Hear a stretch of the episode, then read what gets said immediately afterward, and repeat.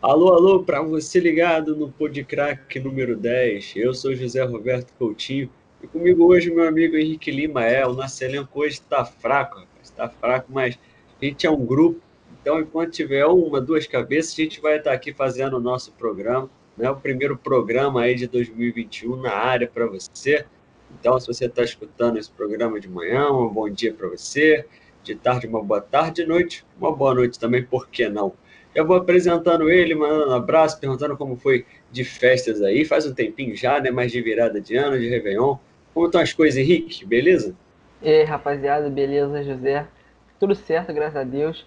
Aí conseguimos passar o final de ano aí tranquilo, é, em casa aí como mandam as recomendações. E nada de aglomerar, rapaziada. Então vamos aí para mais uma semana, mais um podcast aí. E vamos comentar um pouco aí dessa rodada que foi um pouco conturbada aí para os times cariocas. Foi bem conturbada, mas antes disso eu gostaria de falar de duas coisas, Henrique, se você me permite. Primeiramente, eu estou muito feliz com a chegada aí, com a iniciação da vacinação no, no nosso país, no Brasil. Estou é, esperançoso de verdade. Espero que isso passe logo, que a gente possa voltar a se encontrar, é, encontrar nossos amigos, encontrar nossos familiares sem problema nenhum. E a luz, a tal da luz do, fim do túnel, finalmente a gente a encontrou, né? Então, eu estou feliz por isso, acredito que você também. E o segundo tópico é que eu gostaria de, de, de informar aqui, né, os nossos ouvintes, de que o nosso amigo Luiz Felipe Granado não faz mais parte do Podcrack, né? É, da mesma forma que eu fico triste por perder um membro do Podcrack, um membro tão importante, um cara tão inteligente, eu também fico feliz é, por ele estar crescendo no, no, na vida em todos os sentidos, né? E, e que ele conseguiu é, novas tarefas aí por horário em que ele fazia é, o Podcrack, que ele gravava o Podcrack. Então, Luiz Felipe, aquele abraço. Quer falar alguma coisa, Henrique? Ah, só agradecer. O Luiz foi um cara incrível, é, desde o início aí topando participar com a gente. E só agradecer mesmo, desejar sorte a ele e que tudo ocorra da maneira, da melhor maneira possível para ele. É, sem dúvida, a gente deseja sempre o melhor para o nosso amigo Luiz Felipe, que vai continuar participando do, do bolão. Já falei com ele aqui no privado, ele disse que tem o desejo de continuar participando, mas ele é malandro, né? Ele tá lá, tá lá na frente brigando pela ponta, é lógico que não ia abandonar o barco agora. Vamos começar falando então aqui da rodada que aconteceu é, nesse final de semana, né? Uma rodada bem agitada. É, os cariocas entraram em campo, tivemos apenas é, duas vitórias nos cariocas e duas derrotas, né? O Fluminense venceu, a dupla Fla-Flu, na verdade, venceu e Vasco e Botafogo acabaram perdendo. Vamos começar falando de Fluminense Esporte. Aconteceu no sábado, Fluminense venceu. É, o jogo aconteceu no estádio Newton Santos, já que o Maracanã já está sendo aí reservado pela Comebol para acontecer a final da Taça Libertadores no dia 30 de janeiro.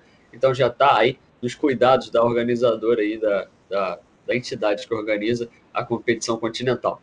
O Fluminense venceu o esporte por 1 a 0 um gol chorado, né? O Luca conseguiu a cabeçada, a bola desviou no Patrick e morreu no gol do Luan Poli. É, até um certo momento eu achei um jogo muito chato, Henrique. É, o, o Fluminense acabou é, ficando com um jogador a mais ainda no primeiro tempo. O Júnior Tavares do esporte, depois do árbitro analisar o VAR, acabou sendo expulso. Né? Mais uma vez, o esporte reclamando do uso do, do árbitro de vídeo e, e, segundo ele, sendo prejudicado pelo VAR. É, mas até então, pelo menos ao meu ver, em um jogo fraco, tecnicamente, o esporte era melhor. Né? Eu acredito que a vitória do Fluminense tenha se dado muito por essa vantagem, por esse 11 contra 10 no segundo tempo. Você concorda? Ah, concordo totalmente. O esporte foi bem é, durante o jogo e me arrisco a dizer se, se o esporte tivesse aí um atacante a nível do Cano, que é um matador, um finalizador, é, o Fluminense dificilmente sairia aí com os três pontos. Poderia ser um empate ou até mesmo uma derrota. É, o esporte até é, sofrer essa baixa aí, estava jogando bem, tava, tava conseguindo controlar um pouco do jogo, o Fluminense também saía, é o gramado aí do estádio Newton Santos não estava lá essas coisas, mas é, é normal, é, esse período do ano é, normalmente não tem jogos, então eles separam para poder fazer a troca do gramado, é, daquela moral para deixar um tapete, mas o gramado não foi o principal fator.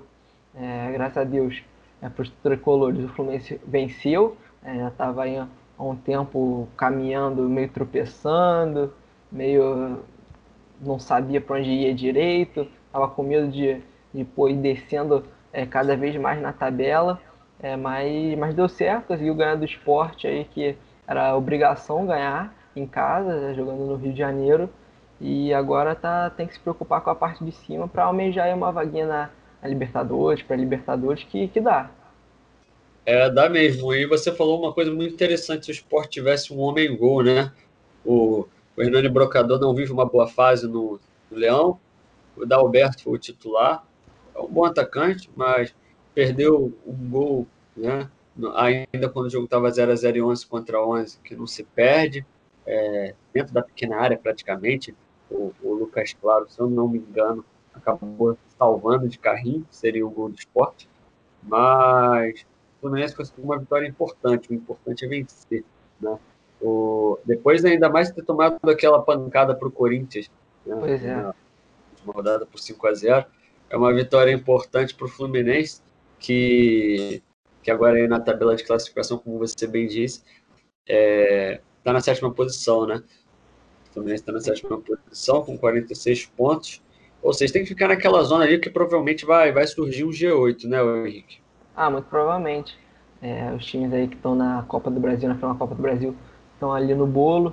É, a final aí da, da Libertadores entre, entre os times paulistas, o Palmeiras e o Santos. Vai ser um excelente jogo aí, recomendo a todos que, que assistam, aí, quem puder. E é, e é contar um pouco com a sorte, né? É, agora aí com a. Agora não, mas com a saída do Odair Helma, o time do, do Fluminense não estava com uma sequência boa, estava penando aí, os torcedores ficaram desesperançosos, mas está se ajeitando. É, espero que consiga uma sequência boa de, de resultados positivos.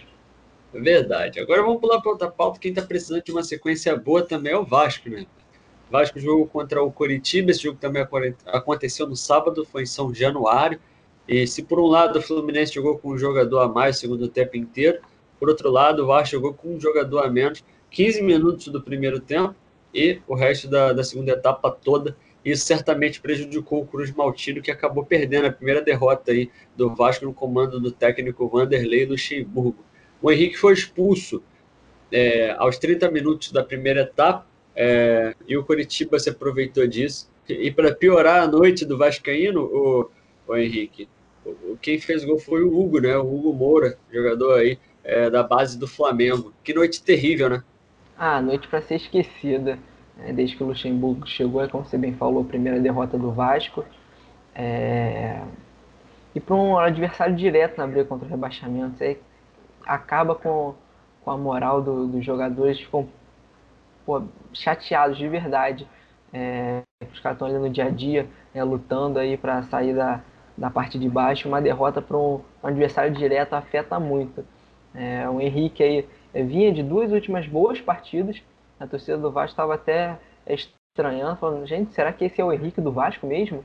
Estava bem contra o Botafogo é, na vitória, ele tirou uma bola é, em cima da linha, foi muito bem e pôde salvar, salvar o Vasco aí em inúmeras é, chances aí o adversário marcar, mas infelizmente aí não uma bobeira, um descuido assim, né, que um jogador profissional não pode ter, né, acabou sendo expulso aí logo no início do jogo, né? E complicou a situação do Vasco para o jogo. Mas eu acredito que o Luxemburgo aí fazendo um bom trabalho com o Vasco vai, vai conseguir se afastar cada vez mais aí do, da zona da degola, mas tem que ficar de olho, não pode perder para adversários é, na briga direta não. É verdade, você falou uma coisa muito importante, não pode perder para adversário que está na briga direta, né? Porque se a gente for olhar, por exemplo, a tabela é, do Vasco aí no Campeonato Brasileiro, ainda tem o, o clássico contra, contra o Flamengo, é, joga contra o Atlético Mineiro também, é, depois vai ter jogo direto contra o Bahia, ou seja, são, são jogos difíceis, né? Vai jogar contra o Fortaleza no Ceará. Então, e o Vasco tem outra coisa, Henrique, eu não sei se você vai concordar comigo, mas não pode ficar sentado nessa história de que tem um jogo a menos, não. Pois é.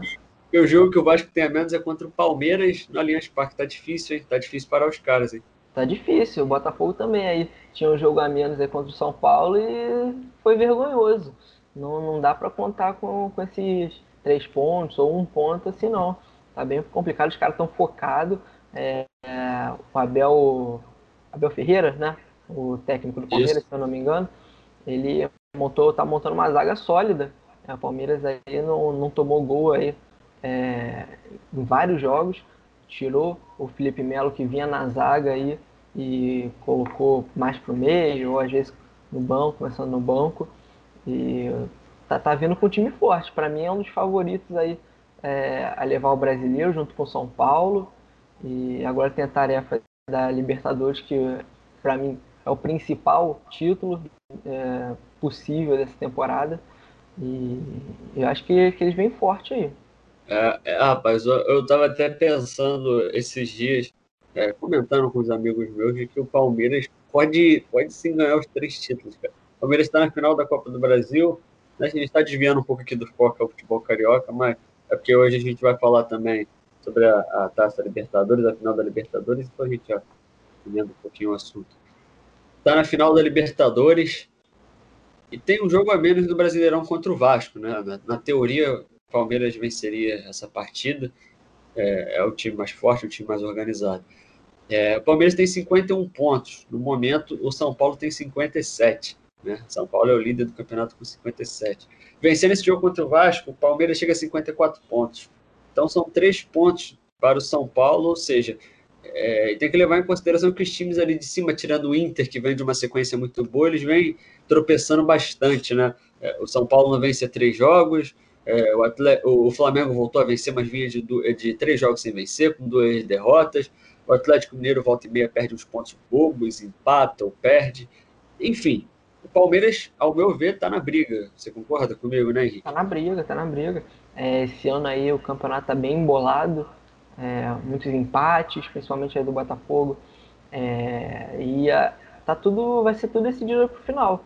As últimas três rodadas, acho que vai ser, vai ser tudo decidido por ali. Não vai acontecer igual ano passado, que o Flamengo ganhou com sobra, jogando, pô, destruindo os adversários. É um futebol que encantou mas vai ser disputado lance a lance, é bola a bola e não pode dar mole aí pro Palmeiras não, que se chegar vai ser difícil. Esse é o brasileirão que a gente gosta, rapaz, disputado, acirrado até o último jogo, até a última bola, né? Quem tem que pensar assim é o Botafogo, né? Vamos trocando a pauta aqui. O Botafogo foi derrotado no domingo pelo Santos é, por 2 a 1 na Vila Belmiro. O Botafogo tomou um gol muito cedo, aliás, um gol não, um golaço. O venezuelano Soteudo né, fez um golaço, acabou levant... conseguindo levantar a bola e deu de voleio. Né, acabou fazendo o primeiro gol da partida naquele momento. Botafogo conseguiu o empate com o Pedro Raul, mas depois um, um moleque está fedendo a gol lá em Santos, rapaz. É o base boa do Santos. O Bruninho fez o segundo gol aí da, da equipe é, alvinegra paulista e deu aí a vitória para o Santos. Parecia que ia, né, o Henrique, por um momento parecia que o Botafogo ia aguentar, até porque o, o Loureiro, que, que acabou defendendo a meta do Botafogo no domingo, estava muito bem, pegou muita bola. Se o Botafogo, é, se o Botafogo não tomou, é, não sofreu uma derrota pior, foi muito por conta dele. Mas é aquilo, né? A fragilidade da equipe, uma hora ou outra, é, é, ela indica por que, que o time está nessa situação. O Botafogo levou o gol da virada e acabou perdendo mais uma vez, né, Henrique? Pois é, a situação do Botafogo, para mim, já era. Muitos torcedores concordam que tem que abaixar a cabeça, aceitar aí que já caiu e focar aí no planejamento para a Série B. É, a escolha aí do Barroca como técnico, na minha opinião, não foi boa. Deveria ter mantido é, a equipe do Ramon Dias, é, com o Emiliano Dias, e agora muitos torcedores pedem é, a volta do, do, técnico argentino e focar na, na segunda divisão, que, que parece o único caminho para o Botafogo. O Botafogo não consegue vencer, não consegue jogar, é, mesmo aí com o Pedro Raul é, tem descontado, empatado aí em 1 a 1 no final do primeiro tempo. O Botafogo não tem aquela gana, aquela vontade de vencer. É, isso que importa quando um time está na zona do rebaixamento, está brigando para não cair. Não é qualidade técnica, não é estilo de jogo, não é to toca passe, lançamento, não é estratégia, é garra. O time do Botafogo, infelizmente, não tem garra, não tem vontade nenhuma de vencer. É... Em campo é trágico, fora de campo parece que está em campo. É... é... vergonhoso a situação do Botafogo. Eu acho que dos, dos últimos dois rebaixamentos é... que o Glorioso teve em sua história, é, esse daqui, sem dúvida, vai ser o pior. Porque é um time apático, é, que você não espera nada a não ser a derrota. E, e o ambiente fora de campo é um dos piores possíveis. É, a gente todo dia descobre é, algo ruim.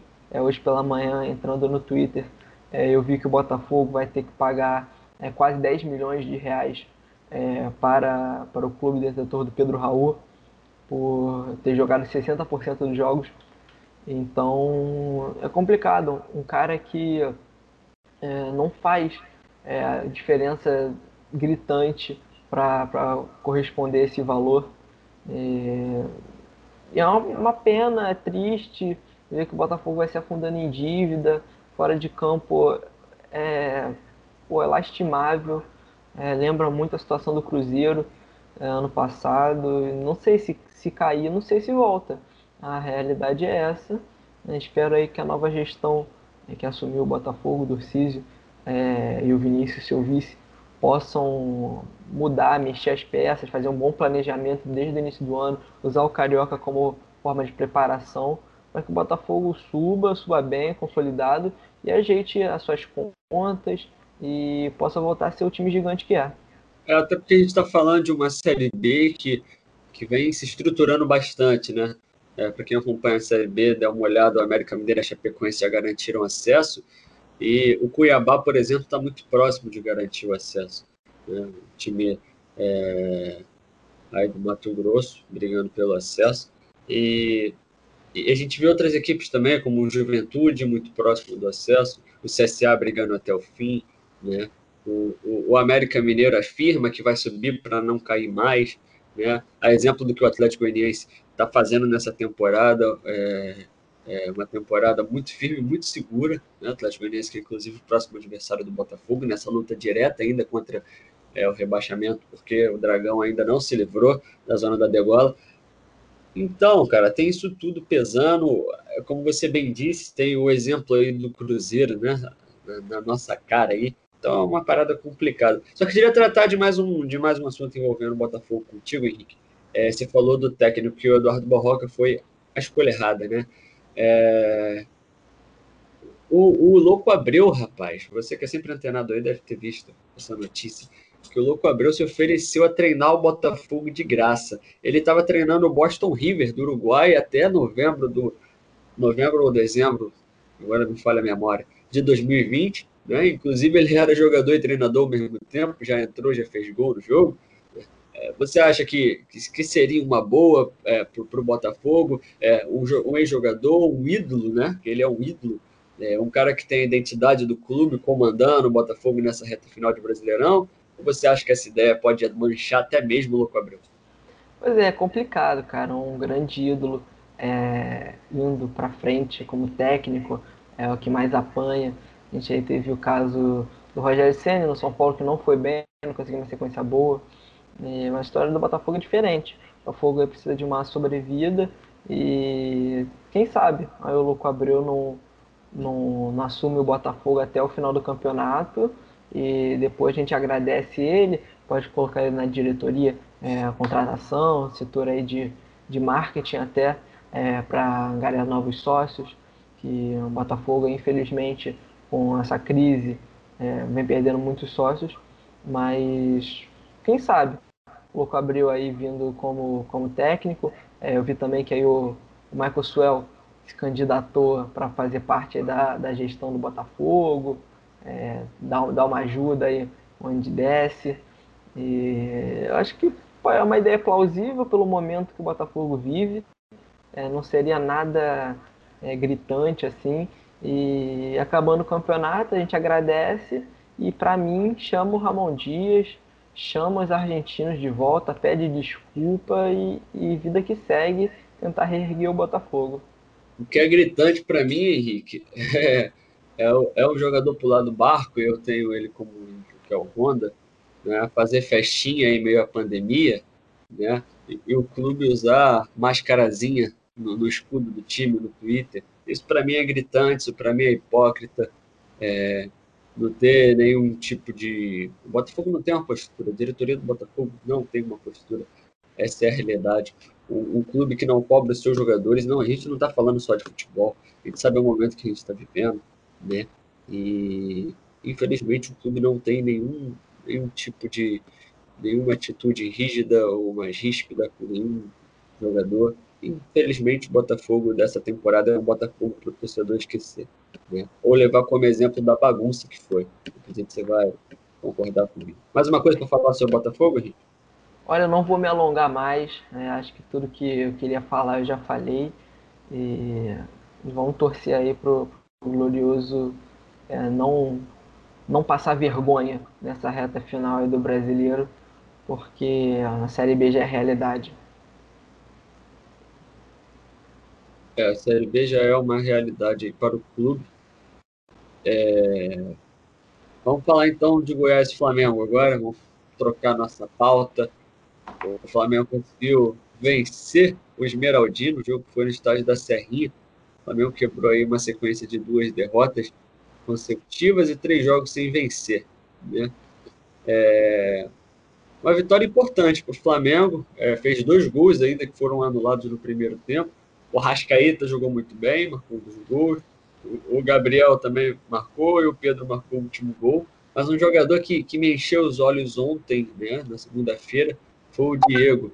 Ele, ele entrou aí no, no time do, do, do Flamengo no lugar do Gerson, né, uhum. que, o Gerson que acabou não jogando. É, e jogou bastante, rapaz. Foi uma parada que, que me chamou muita atenção a maneira como, como o Diego jogou, como ele fez o jogo correr, como ele encontrou os jogadores com muita facilidade, como ele, como ele estava em todos os lugares do campo. Aí me chamou bastante atenção. Eu queria saber se ele foi o principal responsável pela vitória do Flamengo ontem e também se o técnico Rogério Ceni finalmente acertou, Henrique. Pois é, o Flamengo aí vinha de resultados ruins. Né? O Rogério Ceni aí até, era até questionado é, se ficaria ou não. E foi uma vitória aí crucial, porque se empatasse ou perdesse para o Goiás, um time que briga para não cair para a Série B, é, as coisas iam ficar bem complicadas aí é, no time da Gávea. É, o Rogério Ceni foi bem, eu acho que é, fez o básico, é, colocou quem era para jogar. É, um detalhe importante: a zaga não levou gol, o time inteiro, no caso, não levou gol, mas a zaga aí, principalmente com o Rodrigo Caio foi muito bem, é, não, não sofreu gol, ele teve até é, uma brincadeira que ele postou no Twitter, o vídeo dele saindo de letra, pedindo calma. E acho que está tá se ajeitando o elenco do Flamengo. Se, se as coisas se manterem como o padrão, é, como o flamenguista é, lembra do ano passado, o time com a mesma base, os mesmos jogadores jogando sem inventar moda, o Flamengo é um time aí para brigar pelo título. Mas se quiser começar a inventar aí Arão de zagueiro, Vitinho de lateral, aí esquece. Aí é torcer para não perder. Mas se fizer o básico, aí o Flamengo vai bem. Conseguiu aí os três gols. É, o He-Man não fez o dele. Normalmente ele sempre deixa é, um golzinho aí contra o Flamengo. E o Rubro Negro pôde sair é, de Goiás com essa vitória. É uma coisa interessante, a gente critica bastante, né? Mas o Rogério Ceni acertou ontem. Você falou sobre não inventar, né? E ontem ele colocou o Gustavo Henrique, mesmo com a péssima fase do Gustavo Henrique, que, que é algo evidente, não sou eu que estou inventando. E foi importante no esquema, né? Porque o Goiás certamente ia forçar a jogada aérea com Rafael Moura e Fernandão, né? A escalação do Goiás é, já deixava isso nítido. E se colocasse o Arão, talvez o Arão tivesse muitas dificuldades para marcar tanto o Fernandão como o Rafael Moura, que são jogadores fortes e também muito bons aí na, na jogada aérea. Né? Então, eu acho que o Rogério Senna acertou. Você concorda comigo, Henrique? Ah, concordo totalmente. Foi uma escalação aí pensada em fazer o do Flamengo, fazer o dele e, e prevenir esses gols de cabeça. Porque o Fernandão é alto, o Rafael Moura é alto, experiente pra caramba. É um jogador que vem de é, clubes incríveis, de grandes clubes aí brasileiros. É, e sempre deixa um gol aí contra o Flamengo. É, e, e e acertou. Gustavo Henrique, mesmo vivendo é, momentos conturbados aí com a camisa do Flamengo, é, junto aí com o Rodrigo Caio na partida de, de ontem, conseguiu fazer é, uma boa atuação e, e não ser vazada. É verdade. O Flamengo, então, conseguiu aí é, vencer. O Rogério Senna acertou. Parece que foi o dia perfeito para o torcedor do Flamengo. Nada melhor do que começar uma segunda-feira assim. E a gente volta a falar de Flamengo, a gente volta a falar dos times é, grandes aí do futebol carioca. Vamos dar uma rodadinha aí pelo que de melhor aconteceu aí no futebol do Rio de Janeiro em outras vertentes, né? Por exemplo, no Campeonato Brasileiro Feminino, na Série A2, o Botafogo chegou à final aí do torneio, vai jogar contra a Nápoles de Santa Catarina, né? O primeiro jogo vai ser no Sul, no dia 24 aí de janeiro. E o jogo da volta vai ser no estádio Newton Santos, no dia 31 de janeiro. Lembrando que o Botafogo e também a Nápoles já é, conseguiram aí o acesso para a primeira divisão do Campeonato Brasileiro. Ansioso para esse jogo, Henrique? Pô, muito ansioso, cara. Ah, como é que eu posso dizer? É uma sensação muito boa ver um projeto aí é, do futebol feminino do Botafogo se desenvolver. Ano passado eu pude estar, tá, tá ali perto, convivendo é, todos os jogos que eu podia, eu estava presente, é, via as meninas dando a vida, é, o suor, o sacrifício que elas tinham e eu, hoje em dia está podendo é, jogar essa final aí da Série A2 e já classificado para a Série A é muito gratificante. É, ver jogadores aí como a Vivian, que que mostra uma garra incrível. É, agradecer todas as meninas, é, diretoria, é, por parte do feminino. O projeto do feminino é um projeto muito especial. E até como um amigo meu brincou, o BFR Mil Grau, é, meu amigo Breno, falou: se perguntarem a ele o time, ele vai dizer Botafogo Feminino. Porque é o time que está dando orgulho, as meninas estão dando garra, e eu acredito aí que, que o título vem.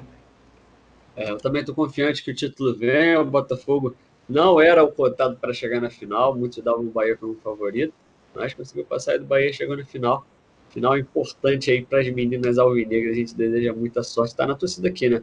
Pelo nosso futebol carioca.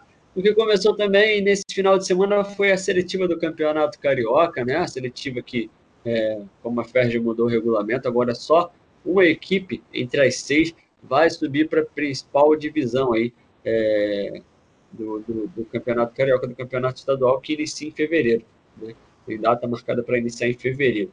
É, e, e, as outras cinco equipes acabam é, caindo porque vai ser chamada agora de, de Série A2, não vai ser mais a Série B1, vai ser a Série A2. Né? Então vamos aos resultados. O América empatou com o Sampaio Corrêa por 1 a 1 O América é bem renovado. É, o Richarlison fez a sua estreia, o Richarlison ex-São Paulo, ex-Fluminense, ex-Vitória. É, e o Sampaio aí que conseguiu pela primeira vez aí chegar na seletiva do Campeonato Carioca, estreou bem com empate contra o América fora de casa. Nova Iguaçu venceu o Friburguense por 1 a 0. Nova Iguaçu foi outro time que veio da B1 para a seletiva, conseguiu estrear muito bem. E o americano, que no momento lidera aí, vai chegando para a principal é, divisão aí do, do, futebol carioca, venceu a Cabo Friense por 3 a 2 né? Então, é, vamos acompanhando aí, vamos falando durante aqui é, as gravações do podcast, a gente vai atualizando a tabela de classificação, os resultados e o que de melhor acontecer. Henrique, vamos falar um pouquinho agora da final da Libertadores. A gente vai desviar um pouco o tema futebol carioca, mas vamos falar de Santos e Palmeiras agora, amigo? Bora, só vamos.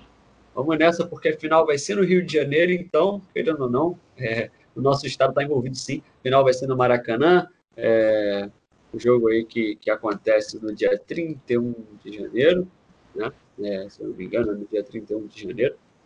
E Palmeiras e Santos, um jogo único, né? Jogo único, uma final brasileira, pela terceira vez. É, na verdade, o jogo acontece no dia 30 de janeiro. Correção o jogo acontece no dia 30 de janeiro.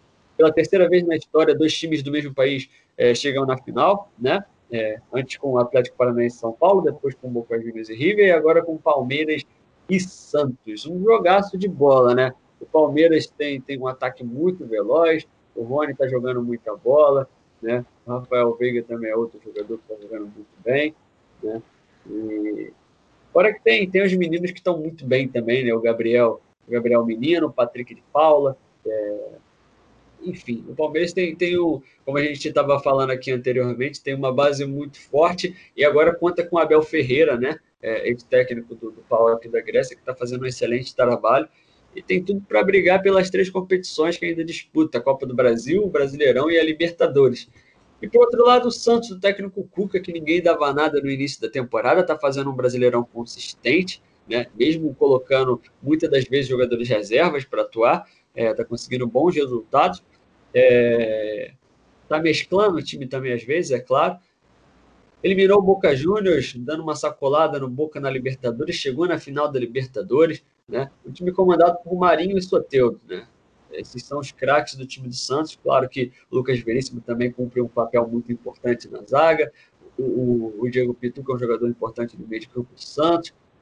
Enfim, também tem uma boa base. Na teoria, Henrique, eu acredito que o Palmeiras seja um pouco mais forte, mas o Santos, rapaz, o Santos é um time copeiro, tá, tá comendo pelas beiradas e a expectativa é de um jogão, hein?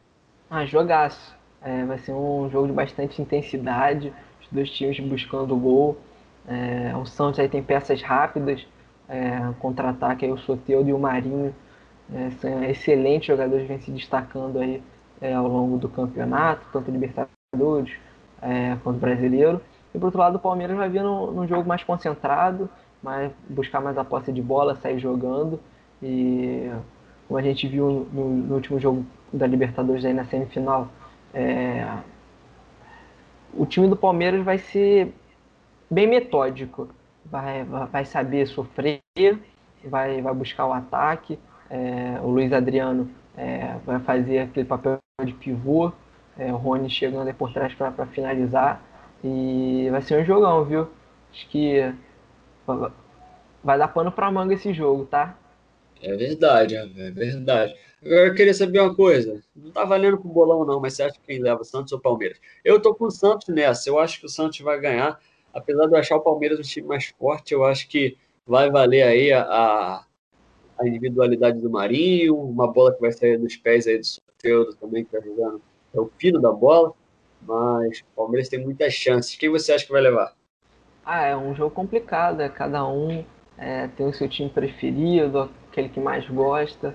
É, eu gosto muito do Palmeiras, é um time aí que Botafoguense Vascaínos aí tem, tem ligação por é, até alianças entre torcidas, mas o Santos está tá vindo bem, está jogando bem e é um futebol bonito de ver. Aquele futebol que a gente se encantou é, no início aí, é, da década com. Da década não. É, pode, pode ser, mas também ali com o Neymar é, e companhia, Neymar, Diego, Robinho.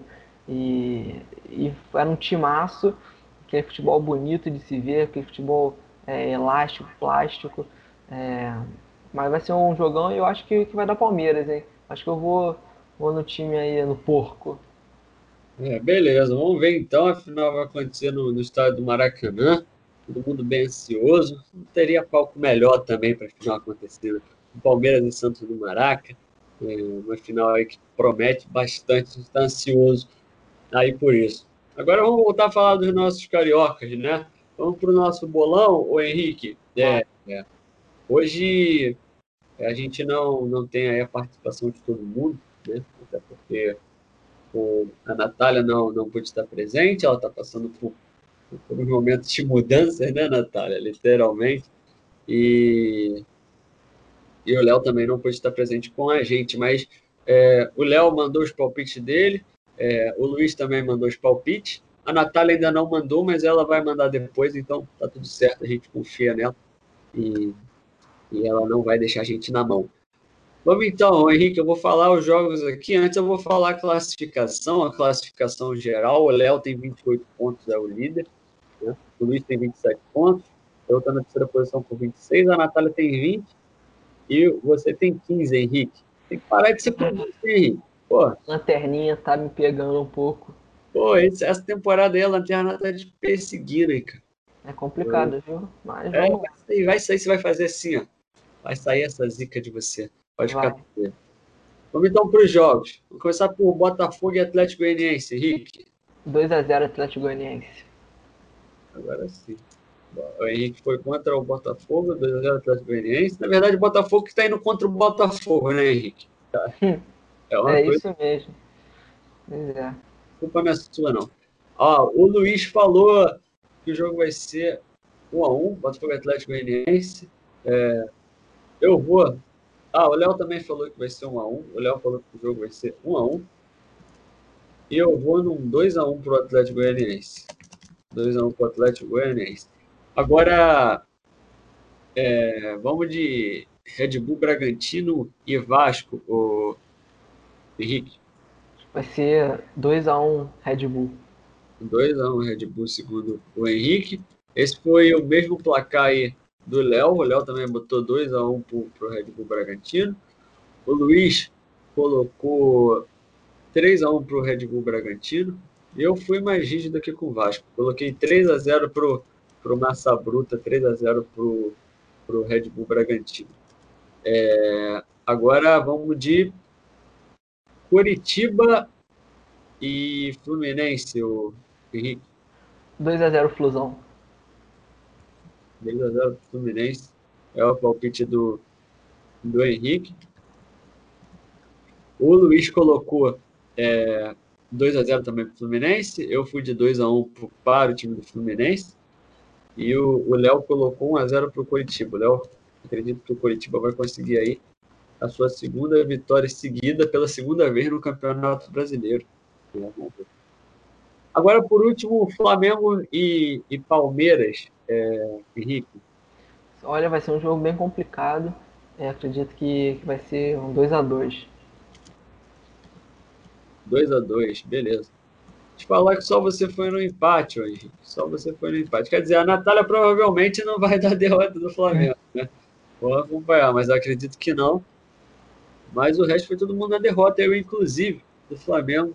O Luiz colocou 3 x 2 para o Palmeiras, eu coloquei 2 x 0 para o Palmeiras. E o Léo colocou 3 x 1 para o Palmeiras. Né? Tem muito daquilo também, né?